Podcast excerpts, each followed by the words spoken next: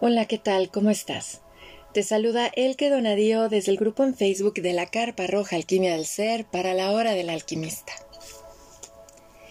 Hoy nos encontramos en un día regido por una luna creciente, martes 11 de enero, martes, día regido por el planeta Marte, ese planeta de impulso, de fuerza, de determinación. Ya llevamos 11 días de este año 2022, los cuales, ¿qué les puedo decir? Para mí en lo personal han sido pura alquimia debido a pues precisamente los procesos por los cuales ahora he estado navegando para continuar alquimizando mi ser. Observando aquí el calendario, estamos con una luna creciente en Tauro, wow, dirigido a nuestro chakra corazón.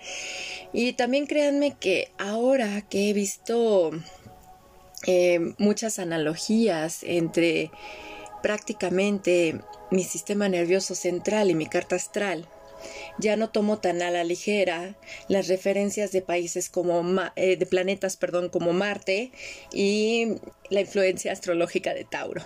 Ya después de eso les hablaré en un podcast con muchísimo amor porque créanme que yo dije, wow, ¿qué es todo esto?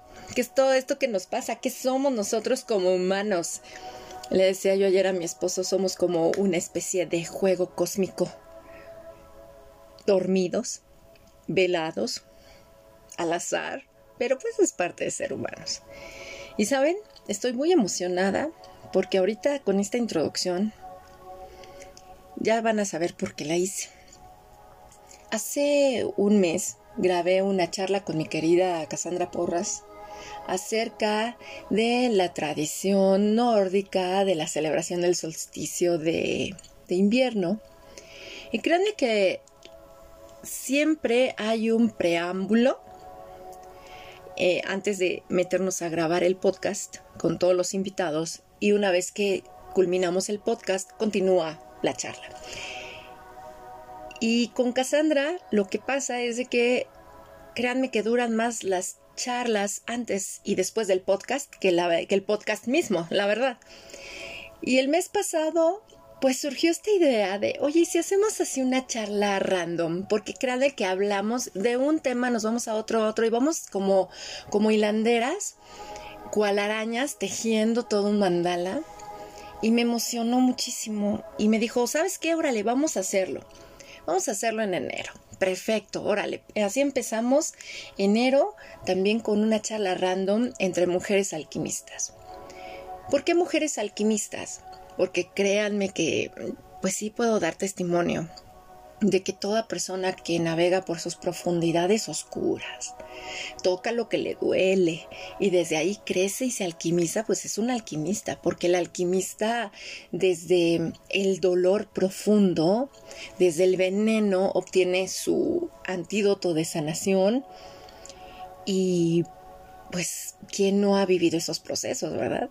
De una u otra manera somos alquimistas de nuestro propio ser y lo que hemos experimentado tanto ella como yo pues han sido momentos darks. O sea sí la verdad darks que esos momentos oscuros que nos han entregado pues como muchas reflexiones para salir a, arriba a la luz eh, y no sumergirnos en nuestras profundidades de infiernos personales que bueno, es parte de ser humanos también esas experiencias.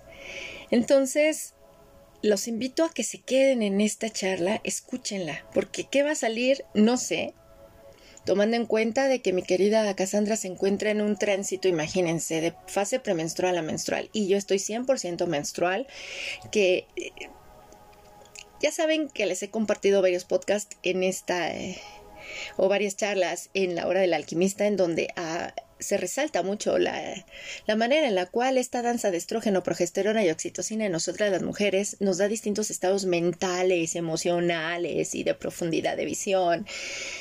Entonces, bueno, haciendo alusión a Miranda Gray y la propuesta de los nombres arquetípicos a las fases, pues va a ser una charla entre una hechicera y una bruja. Veamos qué sale de ello. Y por eso les presento a mi querida Cassandra Porras, una hermosa mujer, amante del senderismo, amante del senderismo, de ir a conectar con la tierra, quien también diseña distintas alternativas para el cuidado de nuestro ciclo menstrual y apasionada de las tradiciones nórdicas. Hermosa mujer, de nuevo bienvenido a la hora del alquimista. Hola, qué gusto estar otra vez por aquí, muy emocionada por uh, lo que va a suceder. Híjole, sí, no, que se preparen, porque ahora sí que charla entre alquimistas, pero sobre todo con estas energías propias que nos caracterizan a todas las mujeres, entre una mujer que ya está más de premenstrual a menstrual y una que se encuentra, no, hombre, ¿qué les puedo decir? Yo no en el limbo volado, ¿no? O sea, yo ando entre dimensiones viajando ahorita, es mi segundo día de menstruación y uy, es hermoso ir al cuerpo. Pues bien, ¿qué te parece que empecemos, Cassandra? Empecemos. Genial. Empecemos con una pregunta. Yo tengo una pregunta para ti.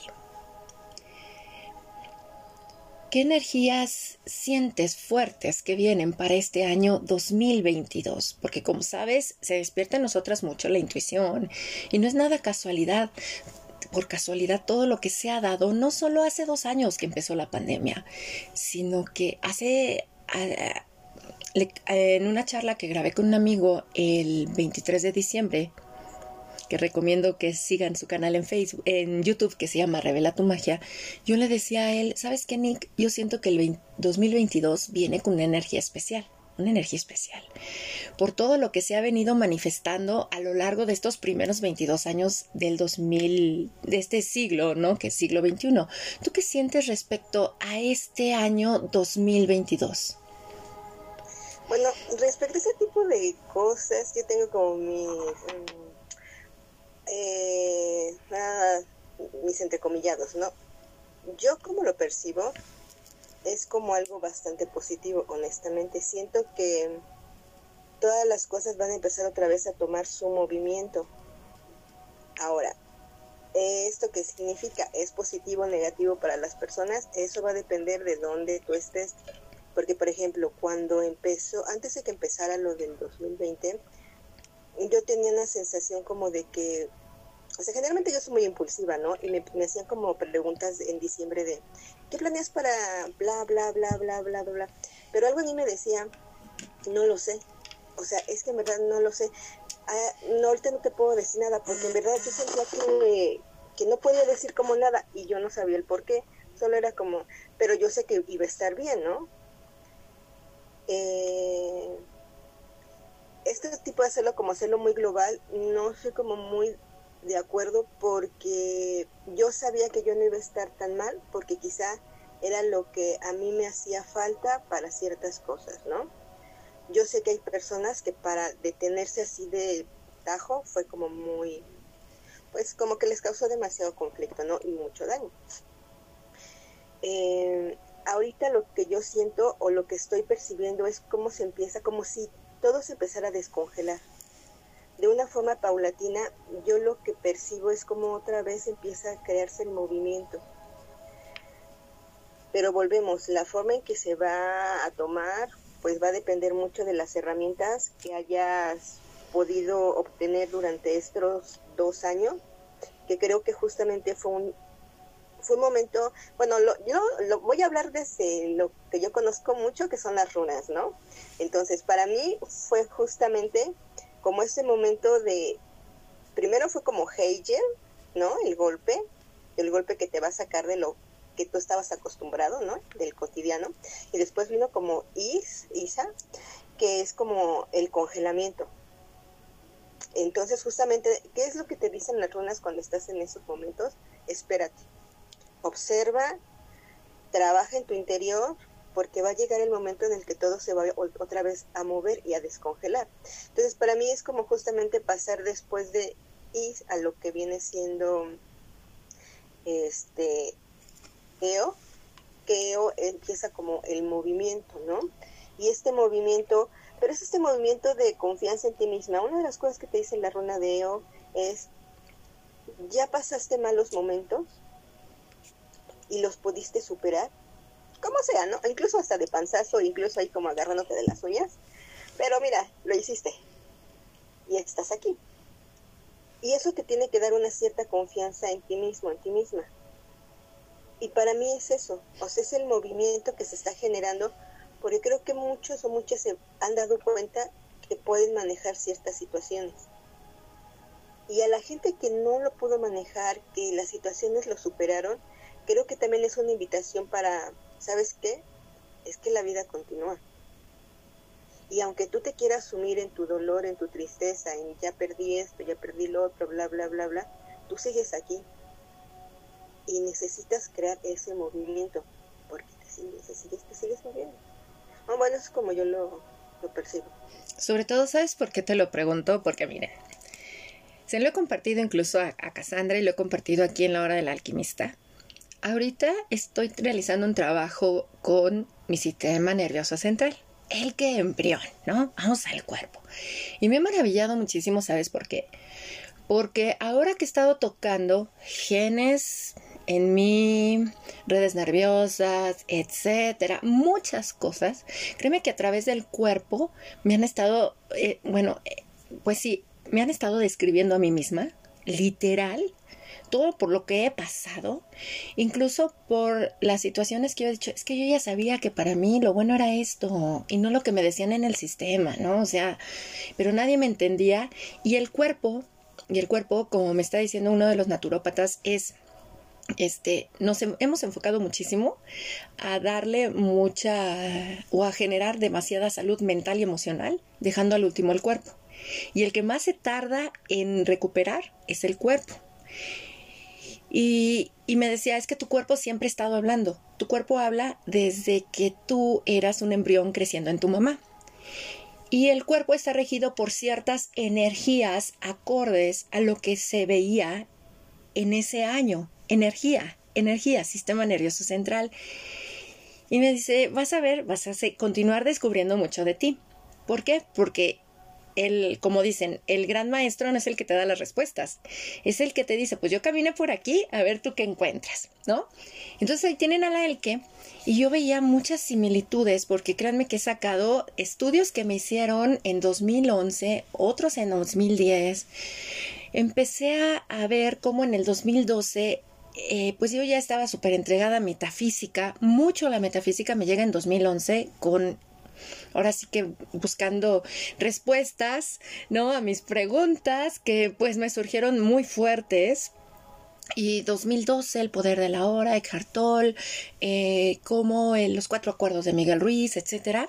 Y créanme que en el año 2020 precisamente, una querida amiga y hermaga, Elizabeth Sánchez, que es una apasionada por la astrología, me dijo, ¿sabes qué? Quiero regalarte tu carta astral ah, pues regálamela. Yo dije, pues me permito recibir. Yo nunca fui, la verdad, súper fan de esas cosas porque, oh, sí, yo científica, ¿no? Y me dice, te voy a incluir tu carta natal infantil. Dice, es que se hace una carta natal infantil como guía para los padres y ya luego viene tu carta astral. Yo, oh, qué padre, pues mándame la mana, no hay problema. La llegué a leer y dije, ah, pues qué chido, pero la boté ya saben, ¿no? Como les digo, no, las semillas que reciben, no las tiren. Déjenlas si no las entienden. Entonces la ahí lo reservo. Y ahora que estoy a lo del cuerpo, me ha recordado tanto a mi carta astral y sobre todo a la carta natal infantil, porque esto que estoy haciendo de ir al cuerpo, de ir al embrión, es ir al organismo de el que, ir a la niña el que, pero no a la niña mental o emocional, no, al cuerpo, al cuerpo. Y de hecho tengo que cuidar mi cuerpo como si fuera un bebé recién nacido. Entonces, se los juro que yo agarré mis cartas astrales, que créanme, tengo hasta un folder que tiene a medida de valiente, porque hay que ser valiente para entrar en una carta astral. son las cartas astrales que me mandó mi amiga, tanto de mi esposo, la mía y la de mis hijas. Y dije, a ver, voy a sacar a la carta Elke. Y entonces, créanme que yo me quedé sorprendida porque incluso en mi carta astral sale lo de la alta sensibilidad de mi sistema nervioso central, las mutaciones genéticas, sale todo. Y diciendo es que como Mercurio la tienes en tal casa y como, o sea, yo no entiendo muchas de esas de esas terminologías no soy especialista. Y viene muchísimo, muy marcado, muy marcado lo siguiente. Yo soy de 1979 y hay una parte que se llama influencia de su generación, ideas y sentimientos comunes a sus contemporáneos, que es como los que nacieron. Y como yo tengo Urano en Escorpio en esta, en, esta casa, no entiendo mucho, pero es Urano en Escorpio, ¿no? Que es en la décima casa, dice, el que pertenece a una generación que romperá muchos tabúes acerca del sexo, la vida y la muerte y cualquier otro asunto de índole personal. Y yo siento que al, eh, al, echarme el clavado en mi carta astral y verlo de mi cuerpo y tantas cosas, me no pude evitar ir a la Elke que cumplió 20 años, que viene incluso en mi carta astral, ¿no? Que señala que yo iba a vivir una situación de cambio muy grande y los invito a recordar a todos los que son de mi generación, que en el 99 tenían 20, cómo estábamos nosotros súper emocionados porque venía el milenio, íbamos a ser los milenios, o sea, ya nosotros nos tocó lo millennial.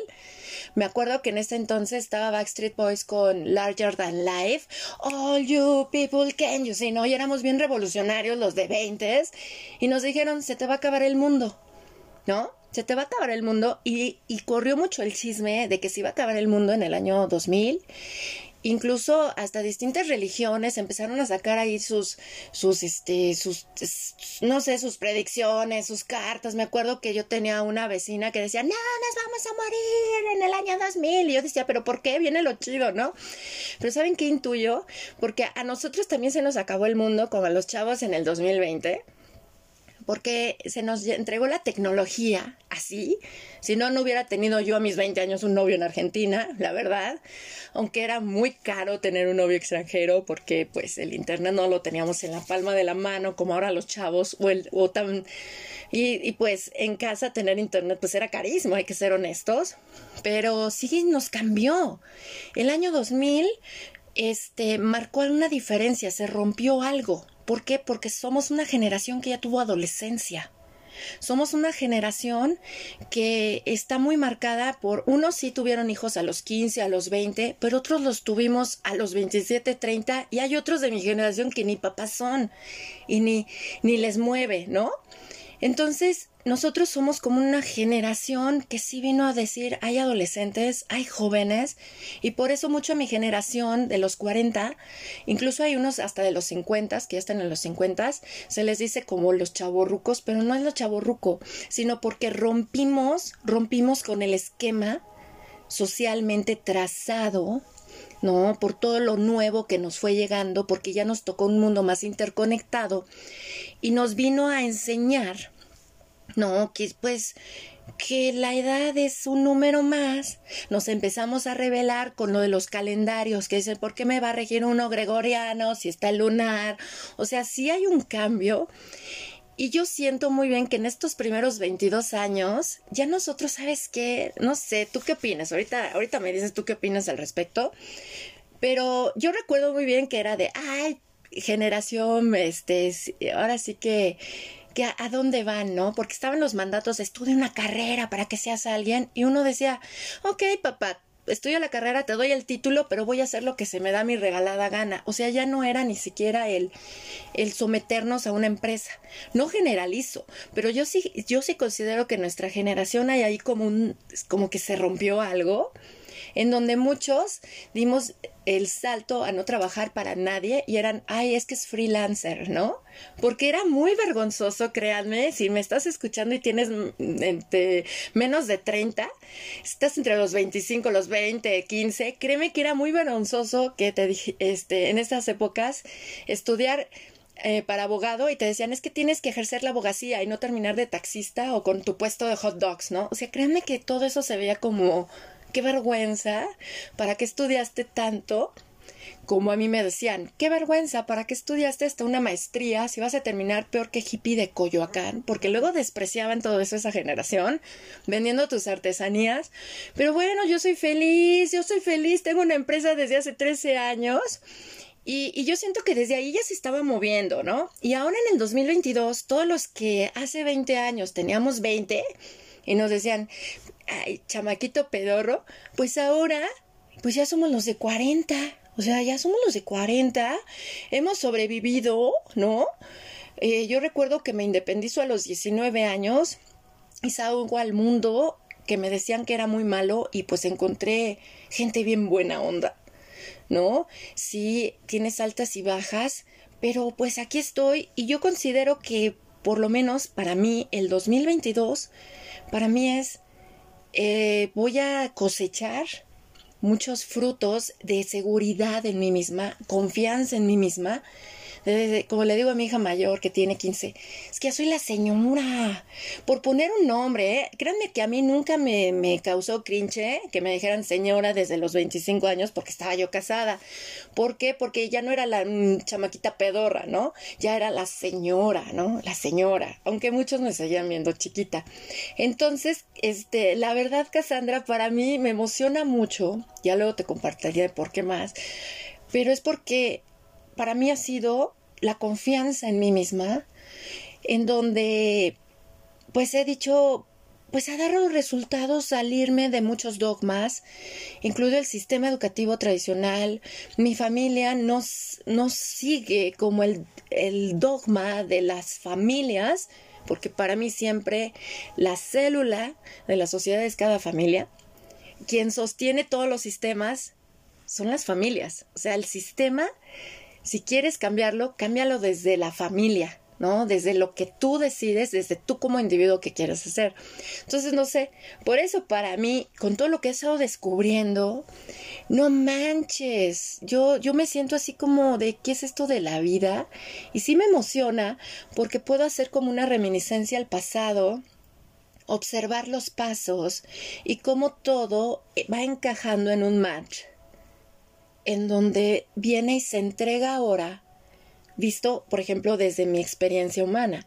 Bueno, con todo esto que te he compartido, ¿tú qué, qué sientes o, o, qué observas?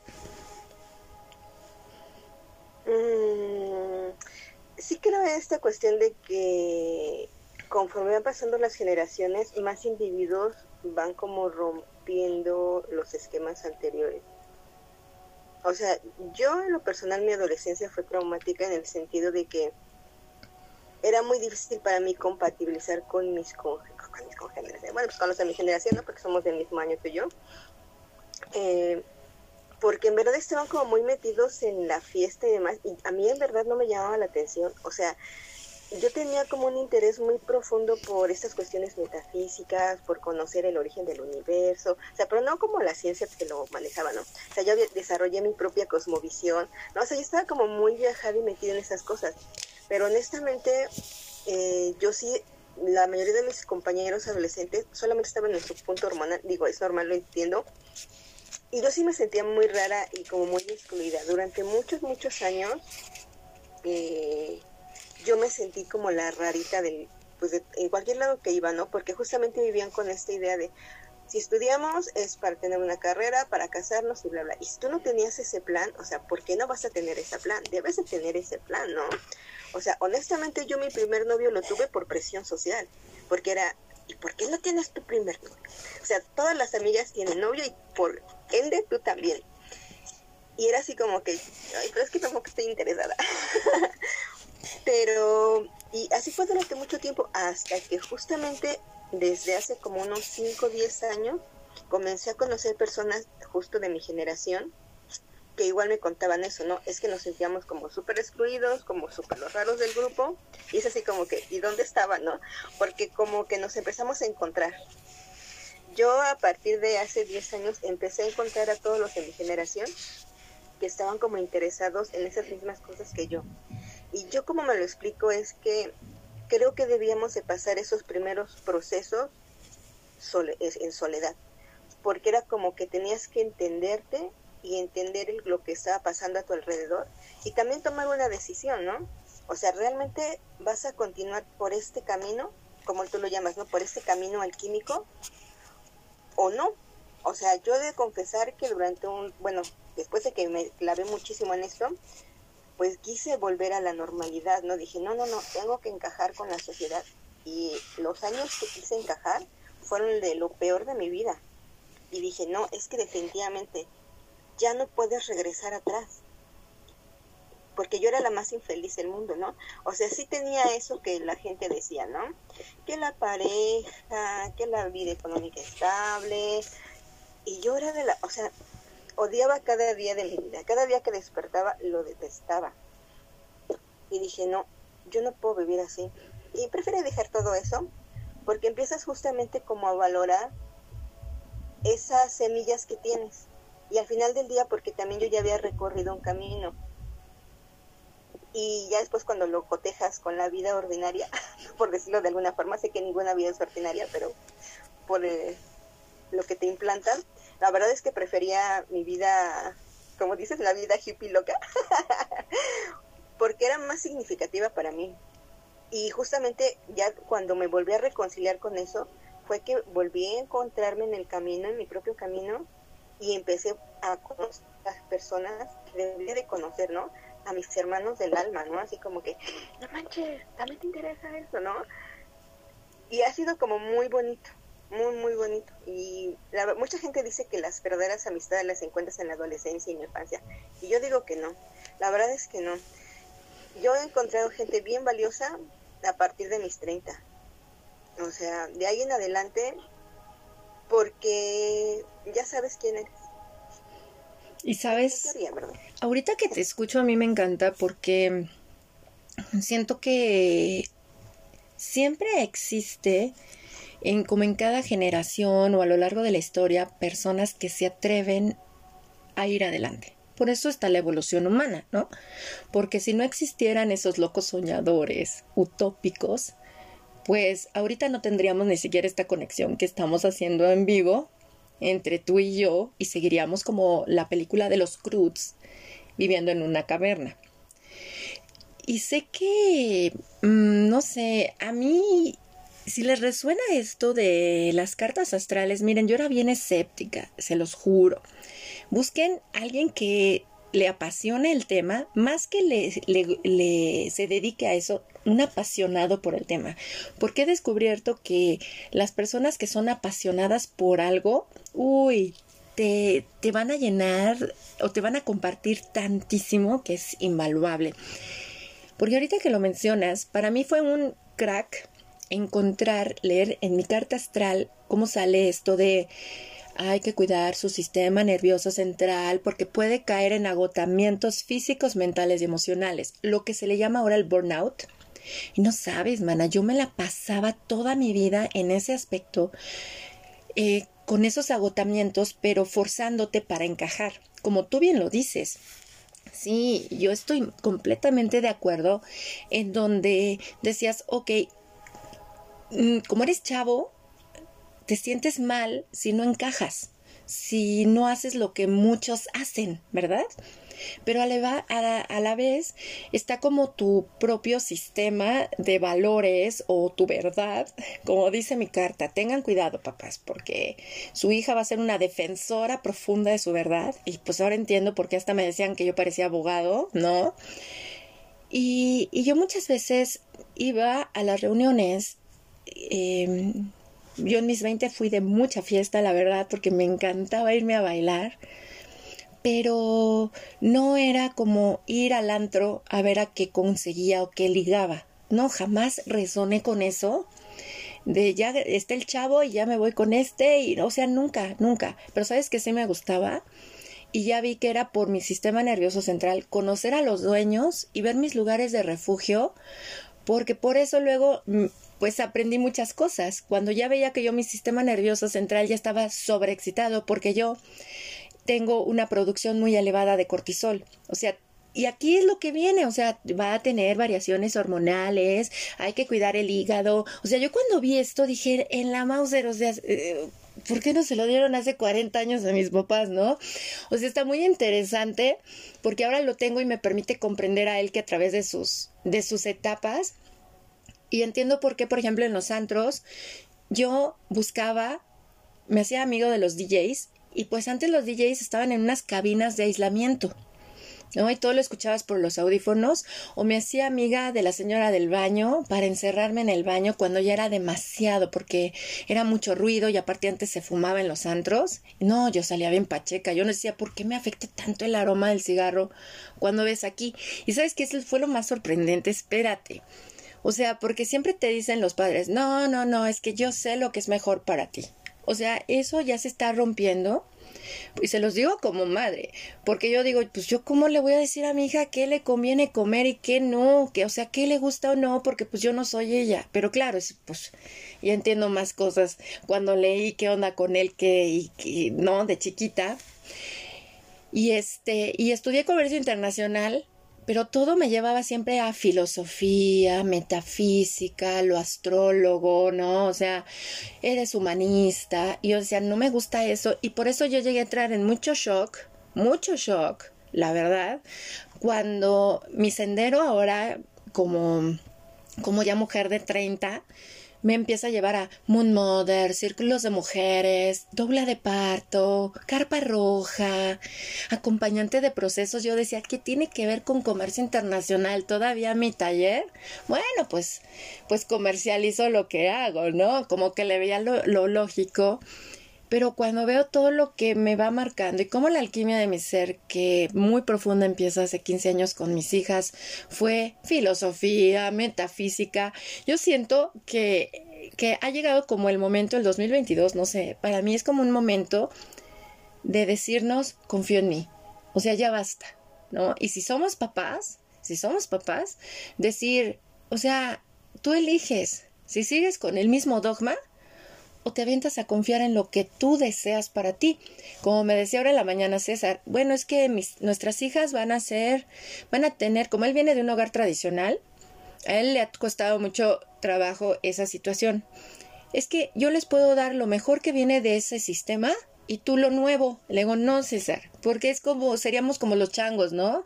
No suelto una liana hasta que tengo segura la otra. Yo creo que ya 17 años de pareja y que hemos salido adelante y nos mantenemos solos y aquí estamos, pese a que decían que no íbamos a durar, pues nos invita como a confiar en nosotros.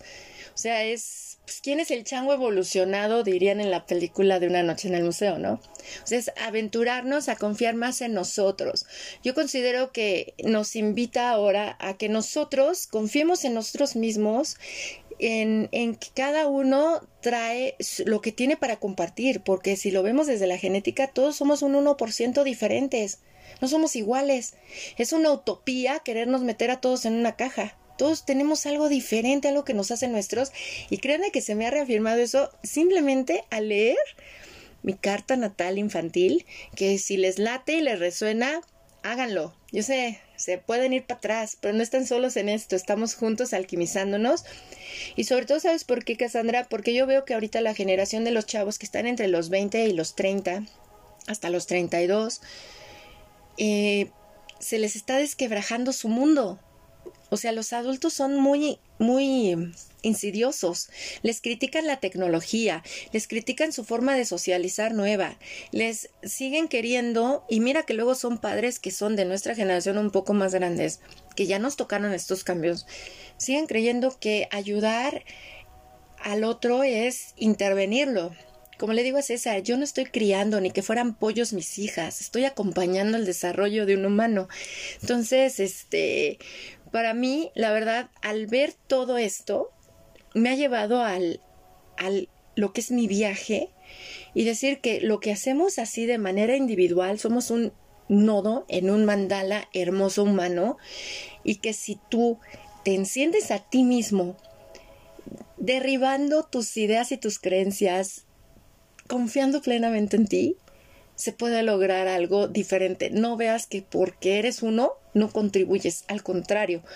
No sé, eh, ¿tú qué piensas? ¿Has, este, ¿Has visto lo de la carta astral o algo? ¿O también eras así como escéptica como yo? La verdad sigo siendo escéptica.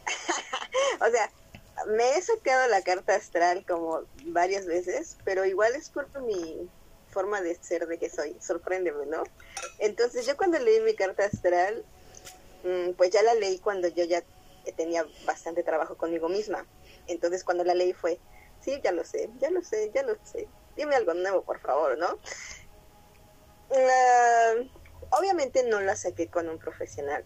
Me, me han estado como, o sea, la saqué con un programa de computadora, pues.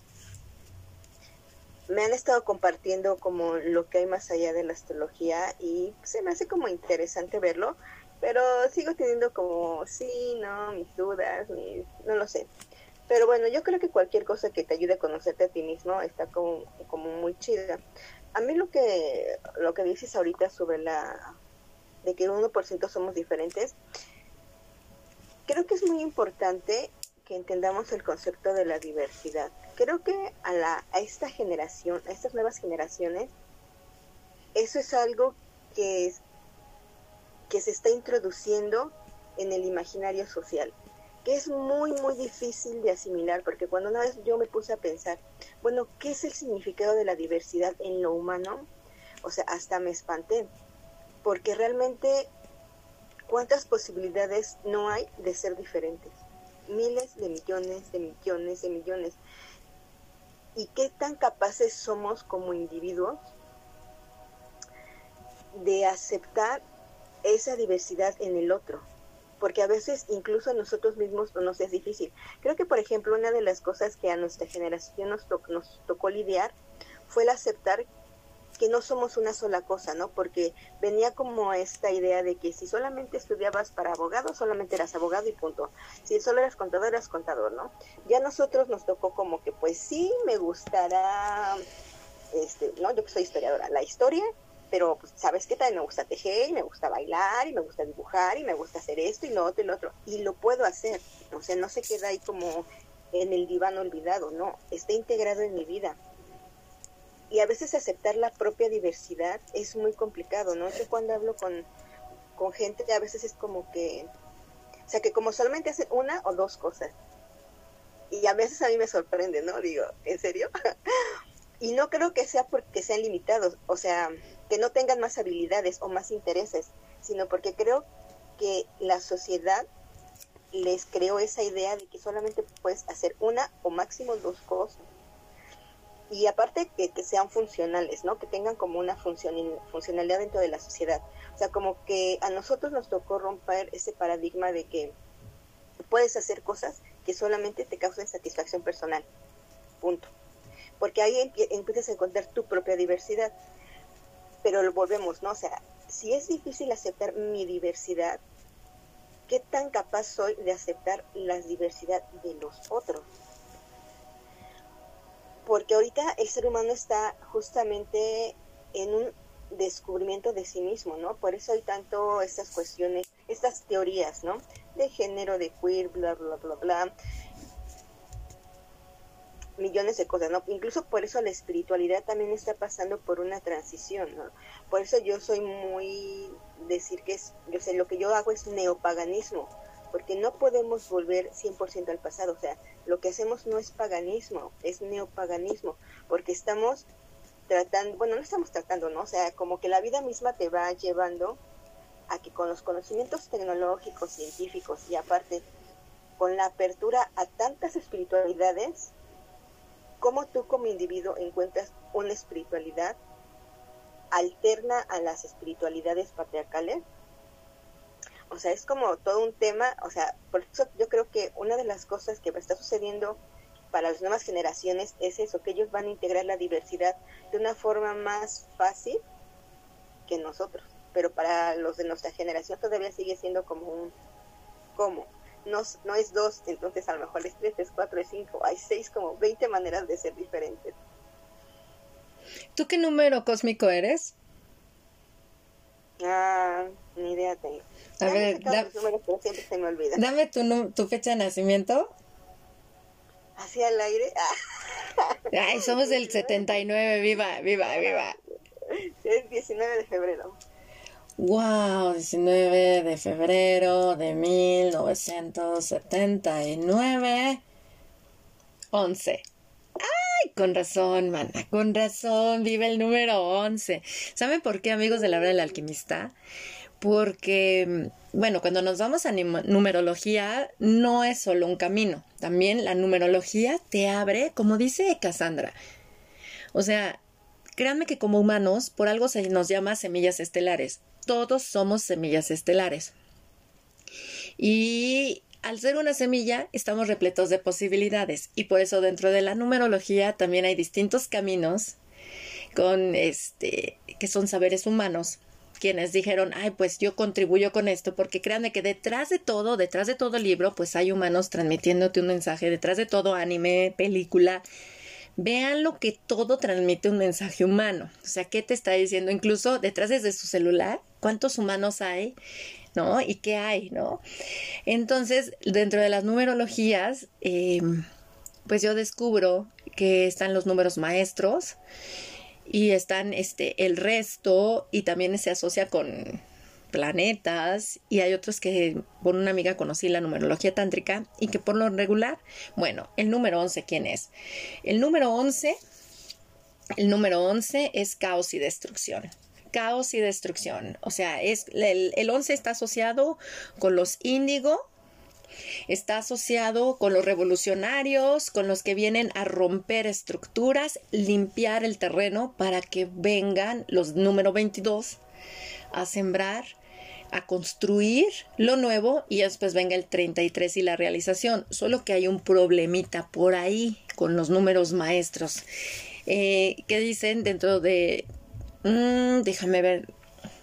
Si no me equivoco es del gnosticismo, no estoy muy claro en, el, en el dato, pero dice, hay un problema con los números maestros. Sí, se necesitan para que se haga un movimiento, pero tienen un ego muy elevado. ¡Wow! El más elevado es el 33, después viene el 22 y luego viene el 11.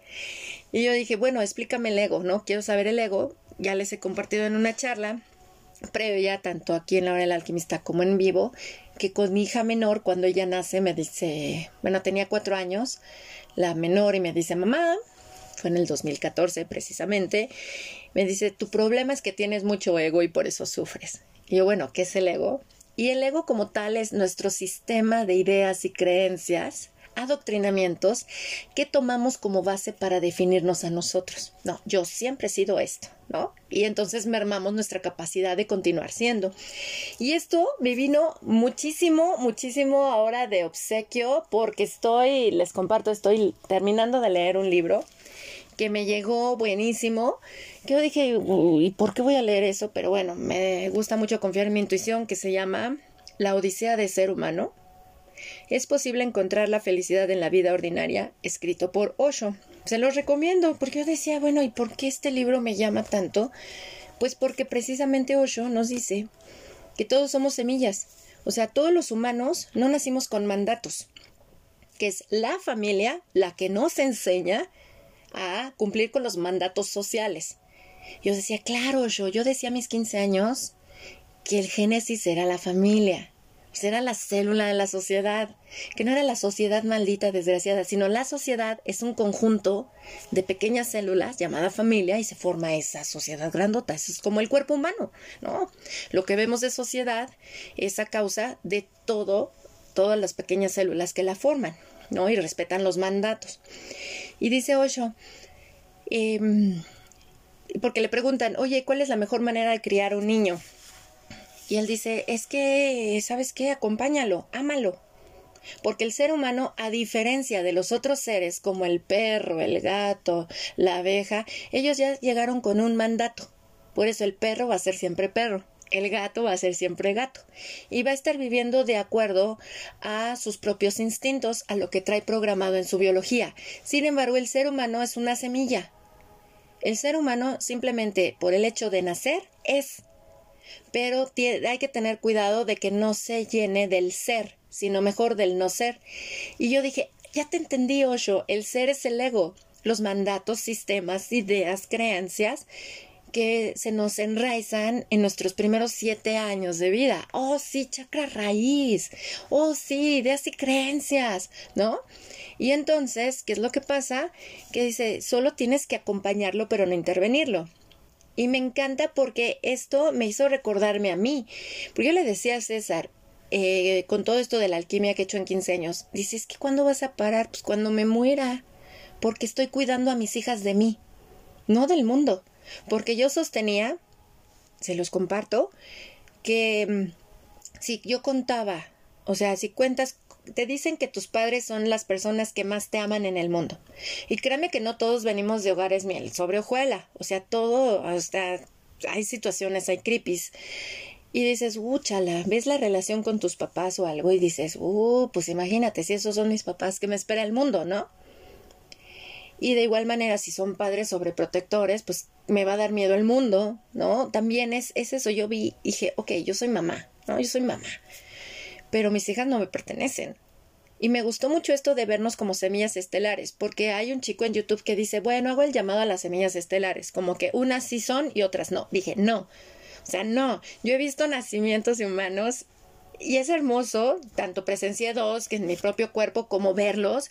Y dije, no, todos venimos con muchas posibilidades de ser. Y esto me llevó, ¿sabes qué? A entender bastante. Por eso hago así como me dice César, no te cansas. Le digo, no, ya sé que así soy biológicamente. Tengo un pensamiento arborescente impresionante. Y hasta en la carta natal se lo advertían a mis papás. Cuidado con tu hija, ¿no? ¿Por qué? Porque se nos habla mucho de la superdotación. Y entonces el sistema te decía los superdotados y el IQ, ¿no? Y se ve como que un superdotado, no hombre, pues es el que va a tener la vida más fácil, el del coeficiente intelectual, cuando en realidad son mitos, no crean en eso, eso es basura, eso es basura, todos somos superdotados, porque como nos dices tú, todos nacemos con distintos intereses, pero son los papás principalmente los que te dicen, dedícate a algo que te deje. ¿Y qué vas a hacer con eso? ¿Y para qué lo haces? ¿no? Como es, los primeros que nos sesgan son nuestros papás y no por esto no vamos a respetarlos, porque siempre hay el, si no cuestionas a tu padre o a tu madre, ¿cómo vas a evolucionar tú? Si se trata de evolucionar, cuestionar no es faltarles al respeto.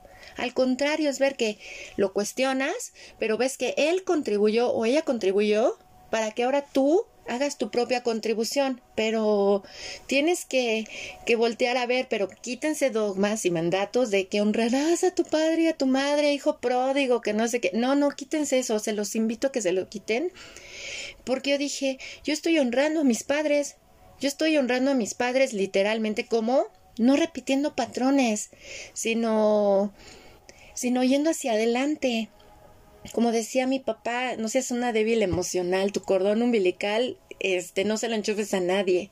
Te lo cortaron al nacer, enchúfalo contigo y con lo que quieras, o sea, si quieres Dios, divinidad, con lo que sea. Y para mí la divinidad eh, se ha ido siempre a la ciencia, ¿no? No es porque yo, oh sí, dogma, ciencia, no, sino al milagro ahora que yo veo que todos somos, de cómo venimos, todos venimos de lo mismo, venimos de la fusión de un óvulo y un espermatozoide y de ahí nacemos nosotros. Y, cómo tenemos conciencia propia, somos semillas estelares, somos semillas estelares, todos somos superdotados. Todo lo que te apasione y que dicen, yo lo haría aunque no recibiera un pago económico, ahí es. ¿Por qué? Porque lo vas a hacer, pero permítete recibir, quitar tu sistema de ideas y creencias para recibir, porque pues tienes una vida material humana ¿no? Recibe energía de intercambio. Si tú das y contribuyes con tu el mandala humano que somos, pues permítete recibir, pero hay que quitar el dogma que nos pusieron el chip, por cierto, que nos pusieron desde chiquitos de si te dedicas a lo que te apasiona, no te, te, vas a morir de hambre. No es cierto, papá, no es cierto, mamá. Yo sé que tú tampoco creías en eso, pero a mí me toca romper eso y claro, romper duele. Claro, duele, como en el parto. Te abres y duele. O sea, sí duele para ir a un bebé. O sea, como sea, sí duele. Y yo creo que todos esos procesos que vivimos nos van a invitar a ir más allá. Y entonces, por eso te preguntaba el número 11. Número 11, por eso luego muchas veces puede verse un 11 muy testarudo. Es el tú eres Contreras, te deberías de preidar Contreras porque vas en contra de todo. Así me llegaban a decir a mí. Pero sabes qué, yo considero que era porque también vamos evolucionando en nuestra manera de expresión. No es lo mismo hace, por ejemplo, en mi caso, el que de hace 20 años a el que ahora, de 42 años, que ha pasado por muchas y que ha aprendido a transformar como el juicio en una opinión. En una opinión que el juicio siempre va a doler, va a atacar unas emociones del otro y tú no tienes por qué violentar al otro. Pero la opinión invita a una reflexión y considero que bueno, en mi caso yo dije, ¿cómo lo hago? Pues amándome. O sea, no tengo que violentarme y aceptar, como dicen, al que piensa diferente. Es tan hermoso aceptar al que piensa diferente, porque incluso para uno puede llegar, o sea, todos tenemos ese reto, ¿no? Aceptar al otro, porque como tú nos dijiste, no aceptamos nuestra diversidad. Si no aceptamos nuestra diversidad de gustos, nuestra superdotación, nuestras habilidades y que somos eh, semillas con mucho potencial de ser y siempre estamos siendo, no estamos acabados, así tengas 70 años y sigues aquí sigues siendo una semilla con potencial, pues podemos seguir creciendo y evolucionando y contribuyendo contribuyendo con, con, pues, con lo que hacemos, porque pues ahora estamos hasta más interconectados, ¿no? No sé, ¿tú, ¿tú qué opinas al respecto? Eh, hay una como, no me acuerdo dónde lo leí además, que dice que las flores no se forzan a hacer algo que no son, o sea, la flor solamente crece y es lo que es, y así, ¿no? Lanza su perfume, o sea, jamás una margarita va buscar ser una rosa. Simplemente son, y al ser, pues te regalan ese perfume que, ellas tienen. Eh, yo les quiero compartir lo que yo me explicaba sobre las familias. Ah, y me lo sigo explicando. Yo realmente siempre he estado en contra de esa idea de que viva la familia y la familia siempre juntos y muéganos y bla, bla, bla, bla, bla. Para mí siempre fue como, como si tú cuando naces fueras a un país extranjero y no supieras la lengua, no supieras las costumbres, no supieras los códigos y nada. Entonces al llegar a ese país extranjero, una familia te recibe. Esa familia crea un acuerdo contigo y te dice, claro, llegas y te vamos a enseñar el idioma, te vamos a enseñar las costumbres, te vamos a enseñar los códigos. Y tú dices, ah, qué chido, ¿no? Me los hace, este, pues me los enseñan y aprendes a moverte en ese, en ese país, ¿no? Es lo mismo que yo siento que pasa con el alma. Que tú creas un acuerdo con los padres que te van a procrear biológicamente, porque a veces quizá ni siquiera estés con ellos físicamente, ¿no? A lo mejor, no sé, solamente tenía que cumplir la función de, que, de crearte y ya, porque, porque sí creo que cuando tú naces, eh, biológicamente te dan herramientas y te dan desafíos. Y que parte de, tu, de lo que tienes que hacer en esta vida es usar esas herramientas y superar esos desafíos. Entonces, cuando llegas a un núcleo familiar, esa familia solo te va a enseñar lo que ella cree que es correcto y lo que ella entiende de lo que está pasando en su sociedad en ese momento. Entonces, si obviamente ellos creen que eh, y en eso se, pasa mucho la idea patriarcal, ¿no? Que el padre es el que tiene la razón y la mamá es la que tiene que cuidar a los hijos, pues te quedas con esa idea, ¿no? O viceversa, ¿no? Que tienes que trabajar solamente para conseguir alimento porque así es como debe de ser. Y aquí es donde justamente uno tiene que escuchar su voz interior. Digo, sé que es muy difícil, ¿no? Por las situaciones que luego puede pasar la gente, pero siento que eso jamás se muere, que siempre está dentro de ti. Eh, que justamente el, el momento de preguntarte, bueno, lo que me enseñaron, ¿qué tan cierto es? ¿Por qué creen, o sea, por qué ellos tienen esa certeza de que eso es verdad? Y yo la verdad lo empecé a notar porque tuve la, tengo la fortuna de tener dos sobrinos pequeños y justamente yo al observarlos veía las almas o veo las almas tan sabias y tan fuertes que son, y digo, wow, qué interesante. Y justo, ¿no? Cómo empiezan a aprender la, el idioma y las costumbres y yo, mmm, ya sabía. Bueno, así como refinando mis teorías, ¿no? pero, eh, pero justamente eso también me lleva a cuestionarme a mí misma y esa parte de que, claro, o sea, mucho de lo que me transmitieron es que no es verdad no en el sentido de que no haya sido verdad para mi familia. O sea, para ellos era verdad, pero no significaba que fuera mi verdad o que tuviera que tener ese significado para mí. Yo sigo pensando que esa idea de que tienes que estar siempre pegado a la familia no es sana, que realmente sí tienes que agradecer por lo que te dan, o sea, sé que ahorita también hay mucho este querer trabajar con los ancestros y ancestras y bla, bla, bla. Y no digo que esté mal, pero tampoco es como que, ah, yo tengo que resolverles todos los problemas que vieron. Es que no, o sea, ellos también fueron individuos que tomaron sus decisiones y que tuvieron sus desafíos y sus herramientas. Por eso es lo que digo, ¿no? Hay gente que no conoce ni su mamá ni su papá biológicos y sin embargo trae una cierta carga, digamos que, bueno, no carga, trae herramientas y volvemos desafíos de toda esa familia que no conoció, más aparte con la que creció. El punto es, ¿tú cómo te haces de esas herramientas? ¿Cómo las puedes valorar? ¿Y cómo esos desafíos los puedes superar? Y seguir continuando con tu camino.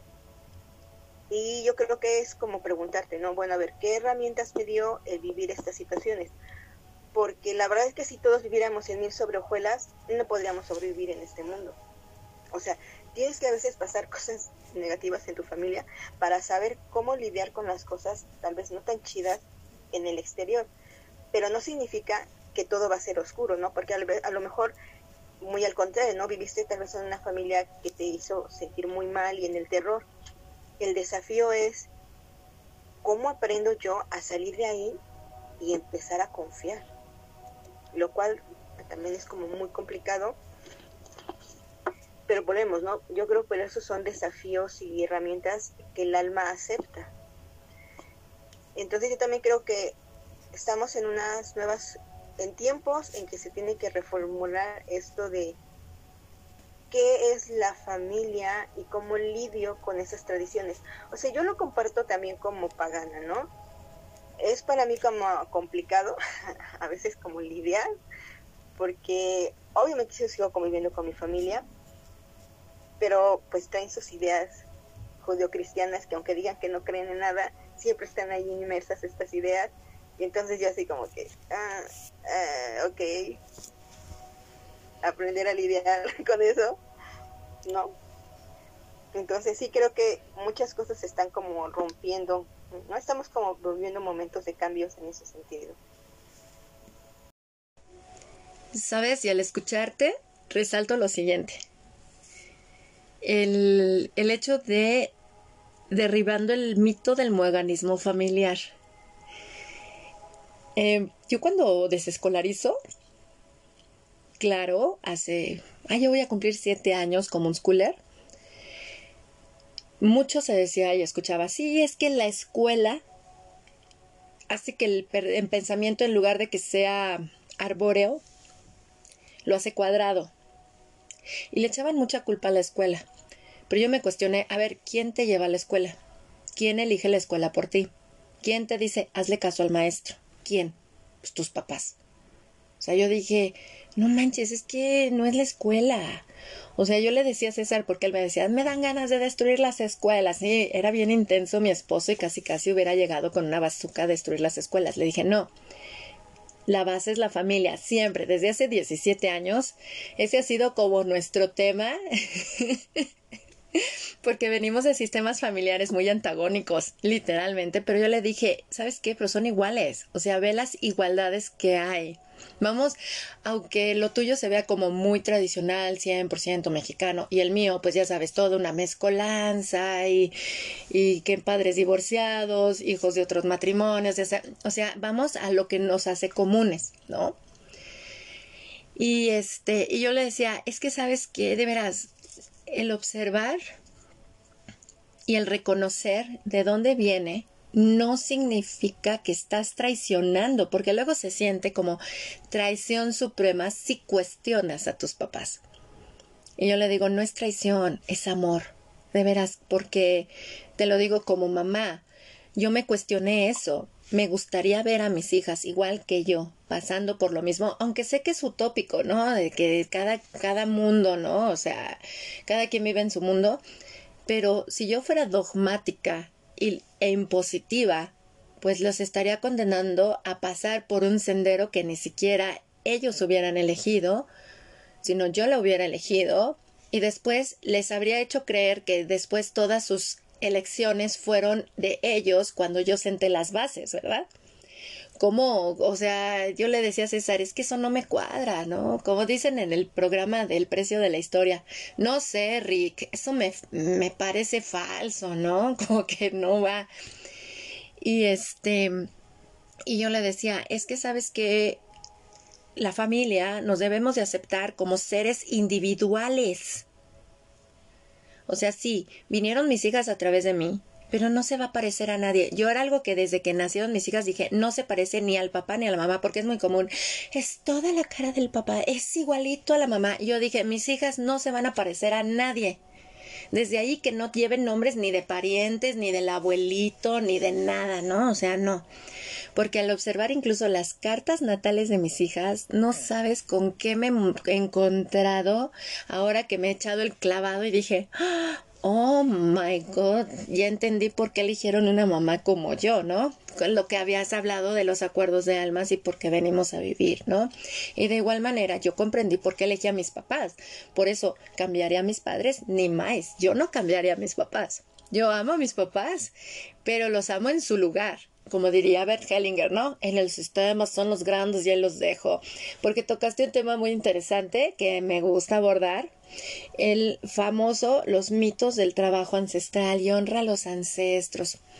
Porque pues yo caí en eso porque yo no entendía mucho del trabajo ancestral, lo conozco ahora por Miranda Gray, sintonización de ancestras, etcétera y empecé a ver por qué la mamá, linaje mitocondrial, pues ahí me tienen investigando. Dije, oh, ya entendí, no, pues sí, los óvulos, la mujer nace con ellos y que acá, y porque, porque todos habitamos el mismo útero, bla, bla, bla. El observar cómo se daban las transmisiones genéticas, muchas cosas, porque no me voy a lo shalala. O sea, a mí, la verdad, siempre desafié todo los mitos religiosos fantasiosos y eso que soy una persona que la verdad tiene una fantasía impresionante y muy idealista, ¿no? Pero yo decía, yo quiero ir más allá, o sea, ¿por qué tengo que creer en algo que no veo, ¿no? ¿Por qué tengo que creer en lo que tú dices que existe si existe para ti, pero no para mí? Eh, por eso, bueno, bueno, ¿qué puedo decirles? Entonces, al ver lo de las ancestras, ahorita que lo dices, yo le decía a César, se me hace ilógico, con todo respeto, cuando hacemos en comunidad de One Blessing, hacer las muñequitas ancestrales. Yo le decía a César, me voy a sobresaturar de muñequitas ancestrales. Yo no quiero seguir haciendo monitas y monitas. ¿Por qué tiene que ser una monita? Dije, pues Miranda Gray no dijo que tenían que ser monitas. Y ahí surgió la idea de una, y ah, pues vamos a hacer monitas. Y si yo hago úteros, pues voy a hacer úteros. Y si yo hago no sé qué, pues piedritas, ¿no? Porque las piedras son ancestrales y siempre han existido, ¿no?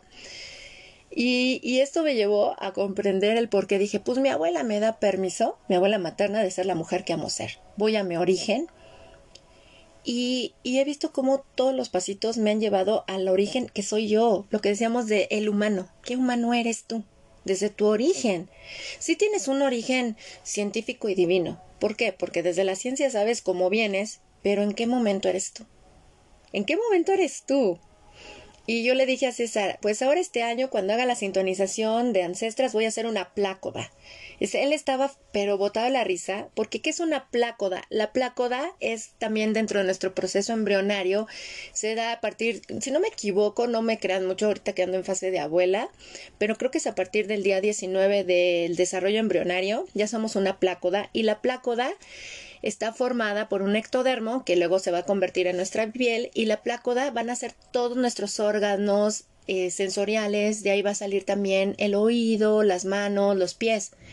Y la plácoda, ¿sabes a qué se parece? A un bebé, como cuando dibujan un bebé envuelto en su manta. Haz de cuenta, es una plácoda.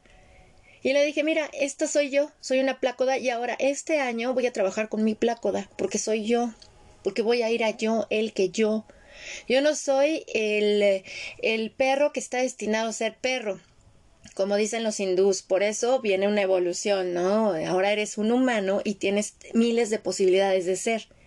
Yo dije, bueno, voy a ir a la plácoda el que para decir, me honro a mí lo divino que hay en mí. Y si observo que en mí está eso divino, pues lo voy a ver en todos los humanos, en todos los seres que están aquí.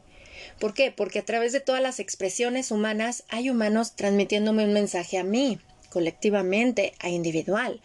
Y a través de lo que me rodea que es la naturaleza, los animales, los árboles, los ríos, todo, pues está este la creación hablándome a mí de lo que todos venimos. Pero yo le dije, como le digo a mi esposo, para mí ir a mí me ha enseñado también como si soy un individuo, pero soy colectiva, porque todos venimos de lo mismo. Todos venimos de una dualidad hermosa que es como tú lo mencionabas, no puede ser miel sobre hojuelas, no habría evolución si fuera miel sobre hojuelas. Es aceptar esas contrapartes de las que venimos y en lugar de satanizarlas, verlas como parte de nuestro aprendizaje humano. Porque sí, venimos con desafíos y herramientas que nuestra alma elige para venir a aprender a ser humanos. Y como le dije a mi esposo, yo solo, ¿sabes cuál es mi meta? Ser humana. O sea, me encanta ser humana porque en ser humana hay mucha divinidad. Hay tanto, si quieres llamarle, o sea, tantas cosas inexplicables en cada humano que créanme, amigos de la hora del alquimista, mi querida Cassandra, que ahora yo que salgo y percibo, le digo a César, es que todo nos habla, todo nos habla. Pero si no trascendemos ese sistema de ideas y creencias que es nuestro ego, porque yo decía, el ego, haz las paces con él, es parte de tu individualidad, claro que sí, pero vea tu individualidad, al individuo, al centro que eres tú. Y, y transforma la relación que tienes contigo aceptándote, porque el ego con sistema de ideas y creencias castrante no nos permite recibir al otro, no nos permite recibirlo como has mencionado a tus dos sobrinos que son pequeños, yo observaba a mis hijas y, me gusta observarlas hasta la fecha. Por eso, qué bueno que las he cuidado de su madre, ¿no? Y el trabajo lo he hecho conmigo, porque los niños no discriminan. O sea, los niños sí se acercan de acuerdo a lo que sienten o intuyen a las personas o se alejan. Pero me acuerdo muy bien a mis hijas verlas correr afuera del Munal, aquí el Museo de Artes que está aquí en la Ciudad de México, en donde hay muchos artesanos con sus niños, y me decían mis hijas, me voy a ir a jugar con los niños. O sea, en ningún momento fue de cómo vas a jugar con esos niños, ¿no? O sea, y se mezclaban entre todos y luego había este turistas que traían a sus niños y sin importar el idioma veías a todos los niños jugando y mezclándose. Y a mí, yo le decía a César, hay que cuidar a nuestras hijas para que sigan así. Pero depende de nosotros, de lo que nosotros como padres les vamos a decir. Porque muchas veces es, oh, pues mi mamá me apoya, mi papá me apoya, ¿no? Sigo adelante. Porque pues somos base. O sea, yo he visto mi, mi o sea, de veras, no es cualquier cosa ser papás. O sea, dices, estás, estás afectando directamente a un humano que cree ciegamente en ti por el hecho de ser papá, por tu papá o tu mamá, ¿no? Ya luego se revelará si quieres, pero sí nos influyen. Y, y, y, me encantaba verlas hasta la fecha que pueden hablar y socializar con quien ellas se les dé la gana, siguiendo su intuición, porque yo me quité eso de dale un beso, dale un abrazo, saluda, o sea, este, esas, esas como directrices sociales que no vienen de la sociedad, Cassandra, vienen de lo que te dicen en tu casa. Y viene lo que, lo que percibes también de la casa de, de, tu pareja. Por eso yo sabes qué decía, yo le decía a César, eh, en el año 2014, cuando yo ya quería divorciarme, la verdad quería tirar la toalla, yo le decía, no entiendo por qué mis amigas se divorcian y se ponen bien hermosas. O sea, yo cuando veo a las mujeres que se divorcian, guapísimas, como que recuperan vida. Y por ahí se dice, es que me quité al tóxico. Y digo, no es cierto. ¿Sabes qué es lo que pienso? Porque pues yo sigo con mi matrimonio y me encanta y me dicen, es que usted es impresionante, ¿no? O sea, usted es pareja, luego nos dicen la pareja favorita. Le digo, es que sabes qué, yo voy a que desde niña yo me cuestionaba la familia. Yo decía, es que esto no es ser una familia.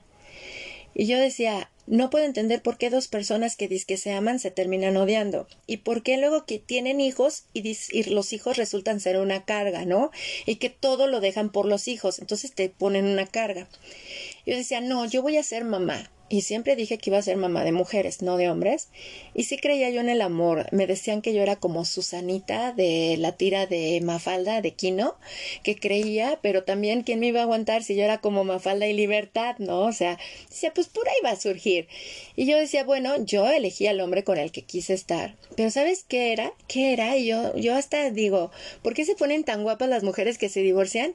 Porque bastante traes con tu propio sistema de tu familia y una vez que te conviertes en madre, es como si te metieran así a otro sistema familiar y tienes de un lado tu mamá y del otro lado la mamá de él, todas peleando.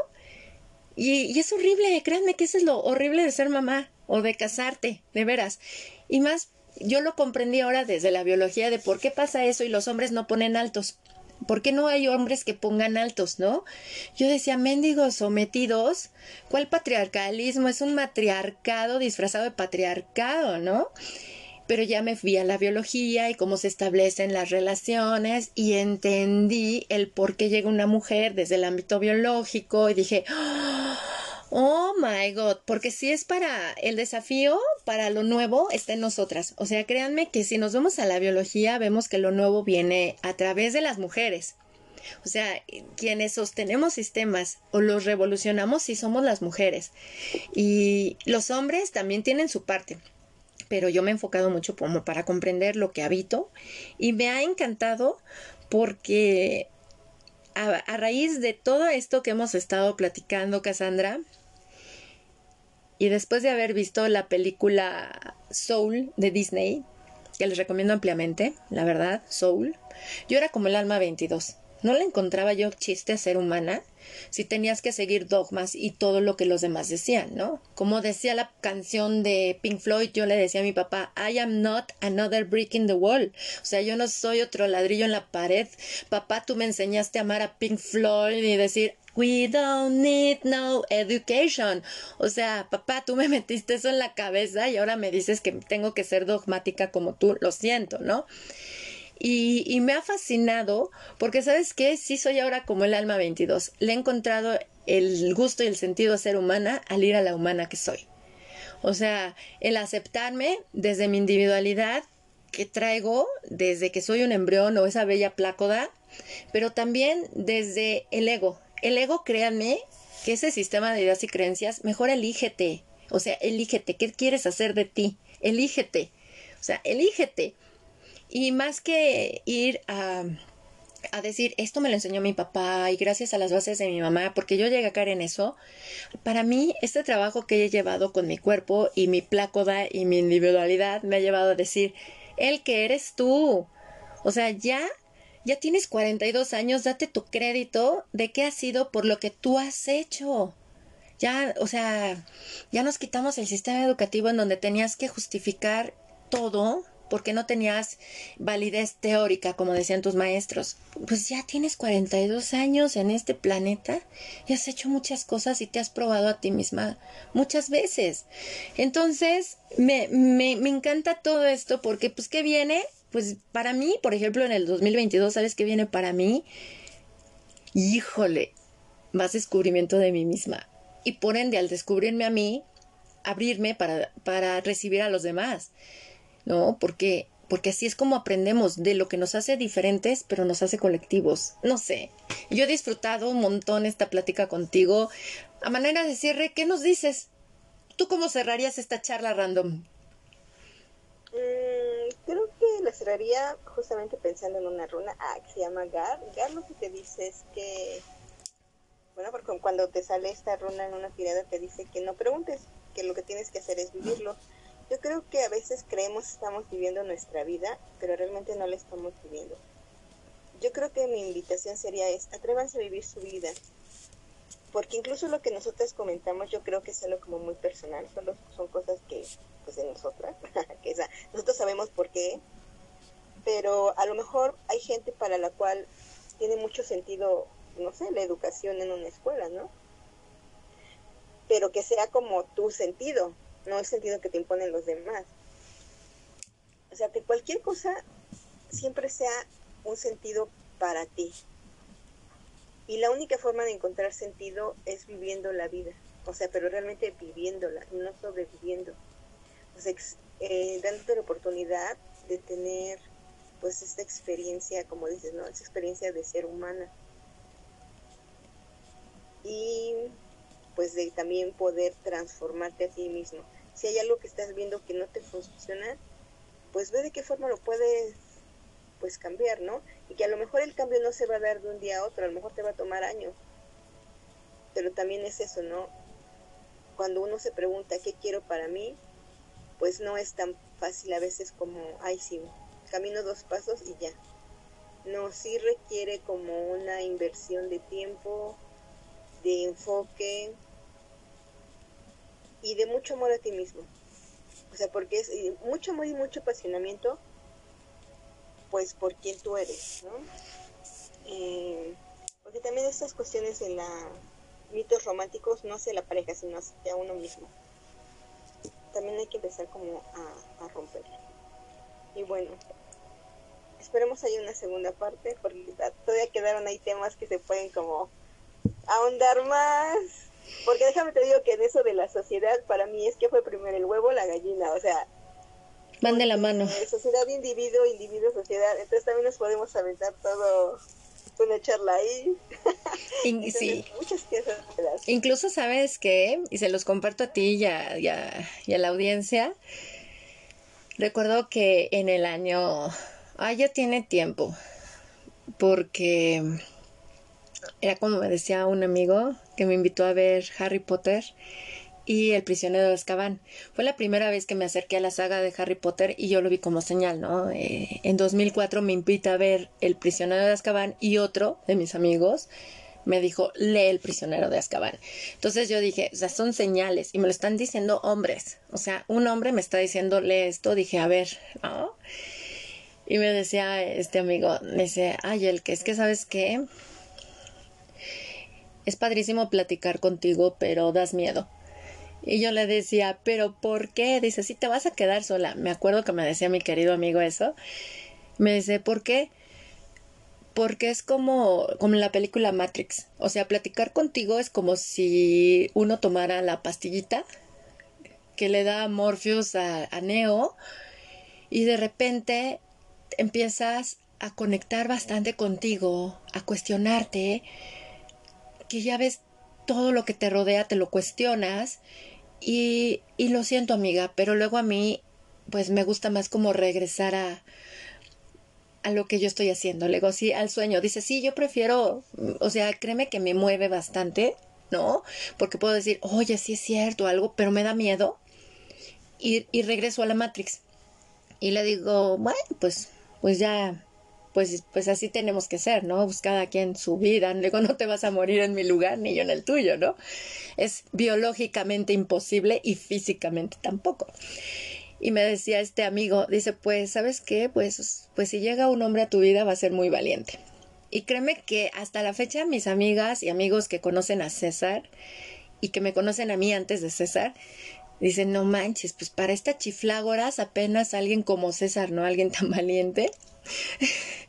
y con 17 años juntos más, ¿no? ¿Y por qué te lo comento? Porque me encanta luego dialogar con él. Y yo le decía, ¿sabes qué? Después de todo esto que hemos platicado, porque estas charlas random las tenemos mucho César y yo, le digo, yo te lo juro que luego he llegado a creer en que el planeta humano es el psiquiátrico del universo, la cárcel del universo, el experimento biológico de otras razas alienígenas que pusieron aquí a ver estos ratones, a ver qué pasa si les damos estos electroshocks. Y mucho se lo dije con esto de la pandemia, que le dije, César, porque él se me friqueaba de repente y le digo, César, esto es para poner en práctica toda la alquimia que hemos desarrollado desde hace 15 años juntos, desde que somos padres. Porque esto de la pandemia viene a tentar o a, ver qué tan fuerte es el ser humano en cuestión física, este, emocional y mental.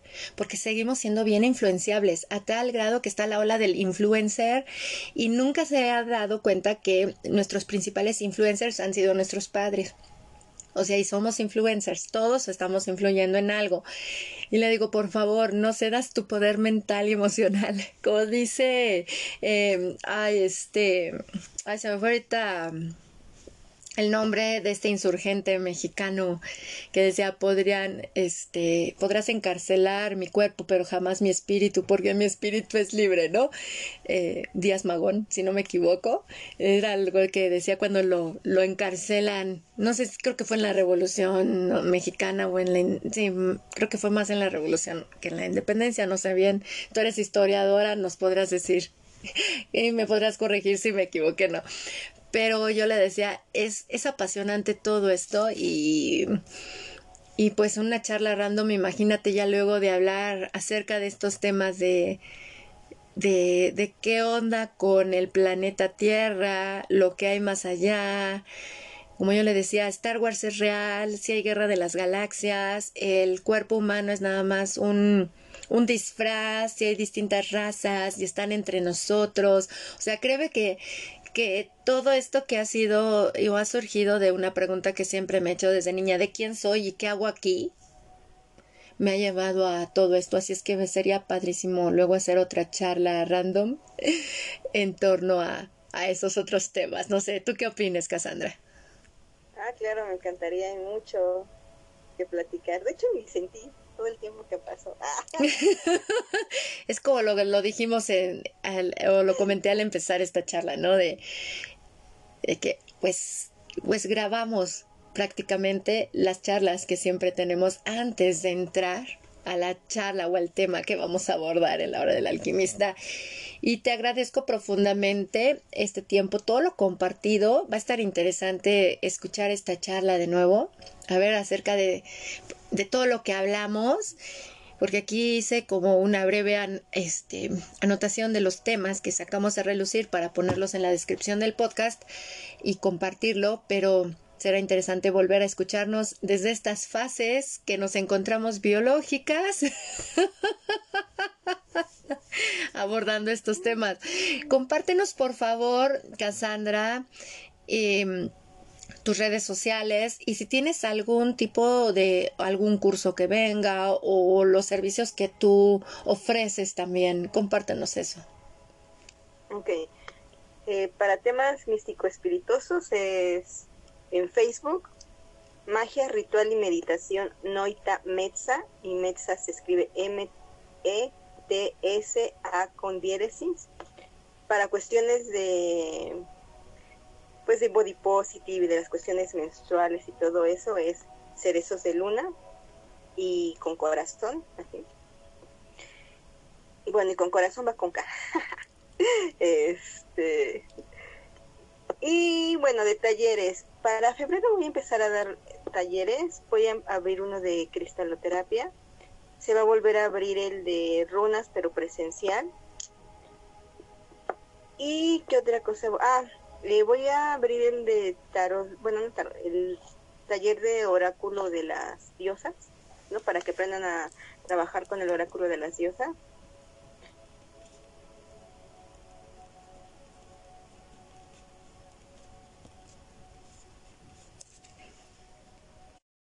Hola, hola. Sí, aquí estamos. De repente te fuiste, pero regresaste, mana. Mira, ya ves, ya se están abriendo los portales dimensionales están en los portales. Uh, te digo, y uno de paganismo ecléctico. Eh, y creo que por ahora eso es todo. Ah, bueno, y si quieren consultas de tarot y runas, pues siempre está ahí.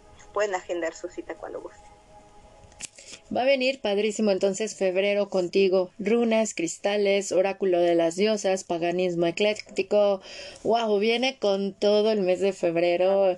Vamos este con todo para los primeros días de la primavera, mana. Eso está padrísimo, padrísimo. Y con el año del tigre que nos entra ahí en el primero de febrero viene el tigre de agua.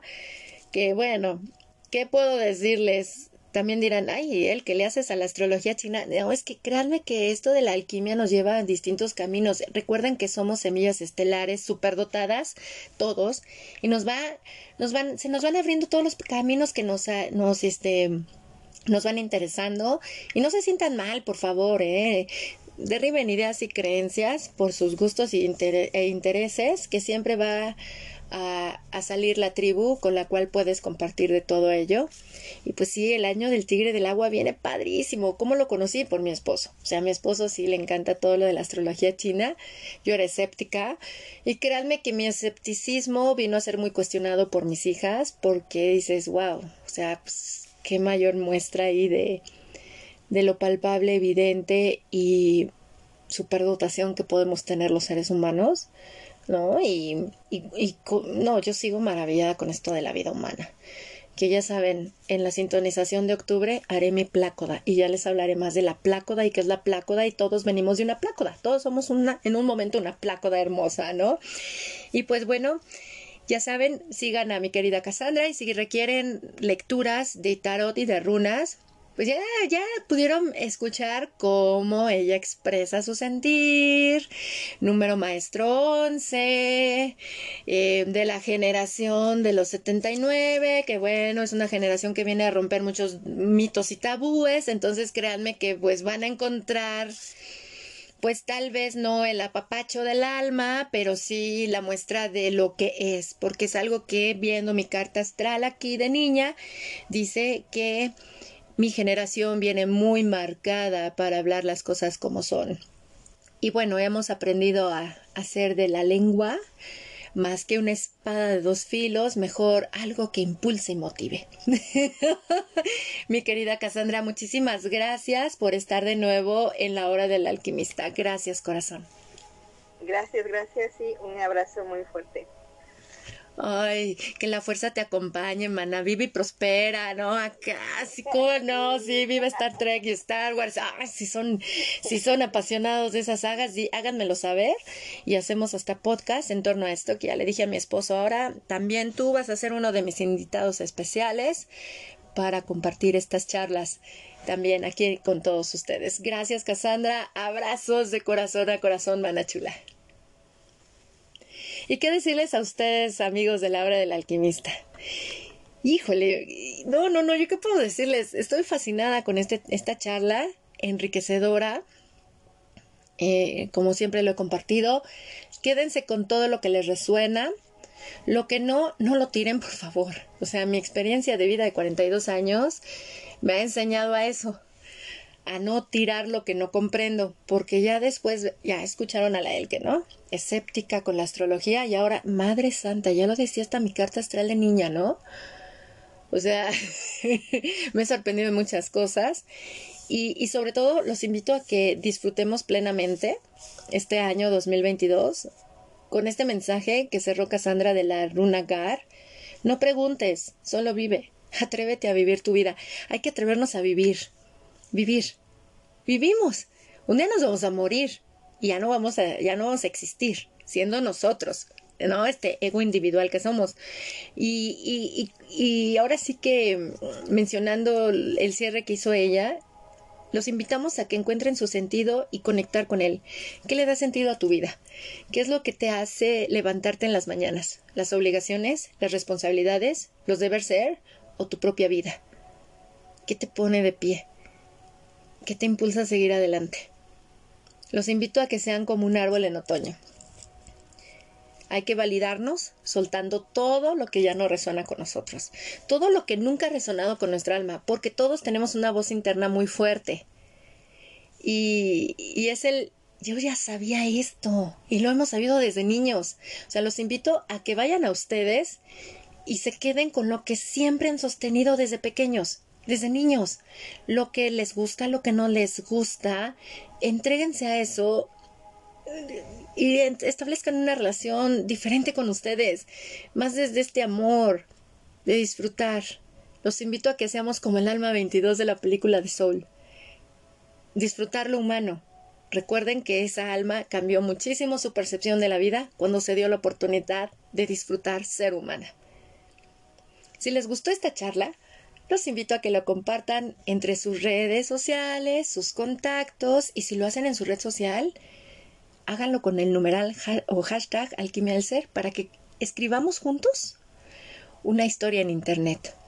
La hora del alquimista ya está en más de 50 países y se los agradezco profundamente. Nunca me imaginé que este podcast que surgió de una charla casual entre mi esposo y yo inspirado en dos amigos que nos dijeron graban podcast, iba a llegar a tantas personas. Gracias de todo corazón. Ya hay más de 6.400 reproducciones del canal en apenas un año y estoy sorprendida. Pero ¿saben por qué? Porque estamos hablándonos entre humanos. Entre humanos, más allá de poses, más allá de egos, estamos alzando la voz y estamos diciendo, ¿me escuchas? Estás ahí, te habla un humano igual que tú, vamos a compartirnos, aceptando lo diverso que nos habita para aceptar lo diverso que habita en otros. La hora del alquimista la puedes escuchar en 14 plataformas de reproducción de audio e incluso si quieres saber en cuántas está, simplemente en Google puedes escribir la hora del alquimista y ahí te van a salir. Resaltando Anchor, Spotify, TuneIn, eh, Google Podcast y Apple Podcast. Mi nombre es Elke Donadío y los saludo con mucho amor desde el grupo en Facebook de la Carpa Roja Alquimia al Ser. Estamos en México y si resuena con sus almas, integrarse a este espacio en donde hemos construido una comunidad donde hablamos de diversos temas, aparte de conectar con meditaciones que nos llevan al interior de cada uno, vénganse, no se arrepentirán. Es un grupo abierto para hombres y mujeres. Los abrazo con profundo amor. Deseo que tengan un 2022 repleto de bendiciones. Conviértete en tu milagro, conviértete en tu bendición. Hasta prox, hasta la próxima. Nos vemos o nos escuchamos pronto.